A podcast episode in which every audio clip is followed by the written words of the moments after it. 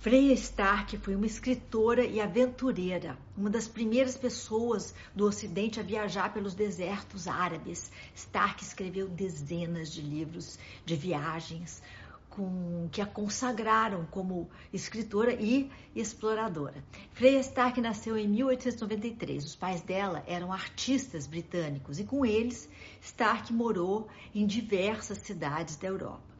Com essas andanças todas, ela aprendeu a falar francês, alemão e italiano, mesmo sem ter tido acesso à educação formal na infância, como aliás tantas outras meninas era o hábito na época.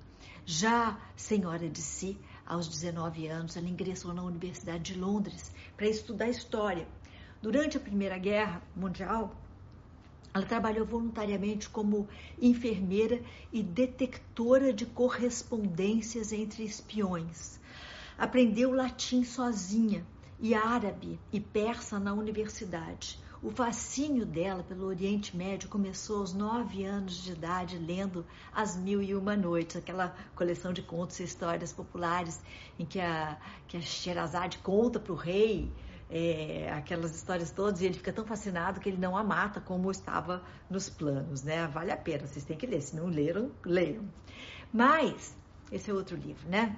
Com o fim da Primeira Guerra, Stark decidiu partir em viagens rumo àquelas terras que sempre sonhou visitar e foi viajou extensamente pela Turquia e mapeou pela primeira vez regiões desconhecidas do norte do Irã, viajando de mula por paragens desérticas, sendo uma das raras mulheres ocidentais a empreenderem uma aventura assim tão, tão aventureira, tão arrojada.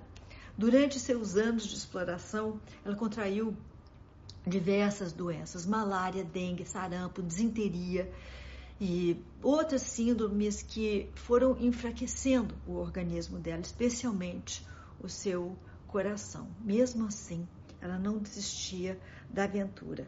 Com a eclosão da Segunda Guerra Mundial, Stark foi contratada pelo Ministério da Informação como perita na Arábia do Sul e passou a bolar estratégias para enfraquecer as influências italianas e alemãs no Iêmen através da propaganda cultural.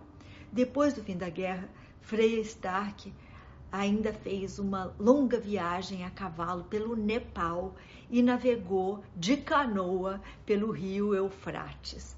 Foi com base em nessas tantas aventuras que ela escreveu as dezenas de livros de livros que a consagraram também como escritora. Em 1973, foi homenageada com o título de Dama Comendadora pela Ordem do Império Britânico.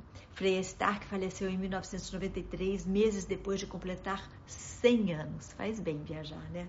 Não agora, né, gente? Vamos, vamos esperar que todo mundo esteja vacinado, porque essa praga seja derrubada e a gente então poder voltar a se aventurar por aí com segurança.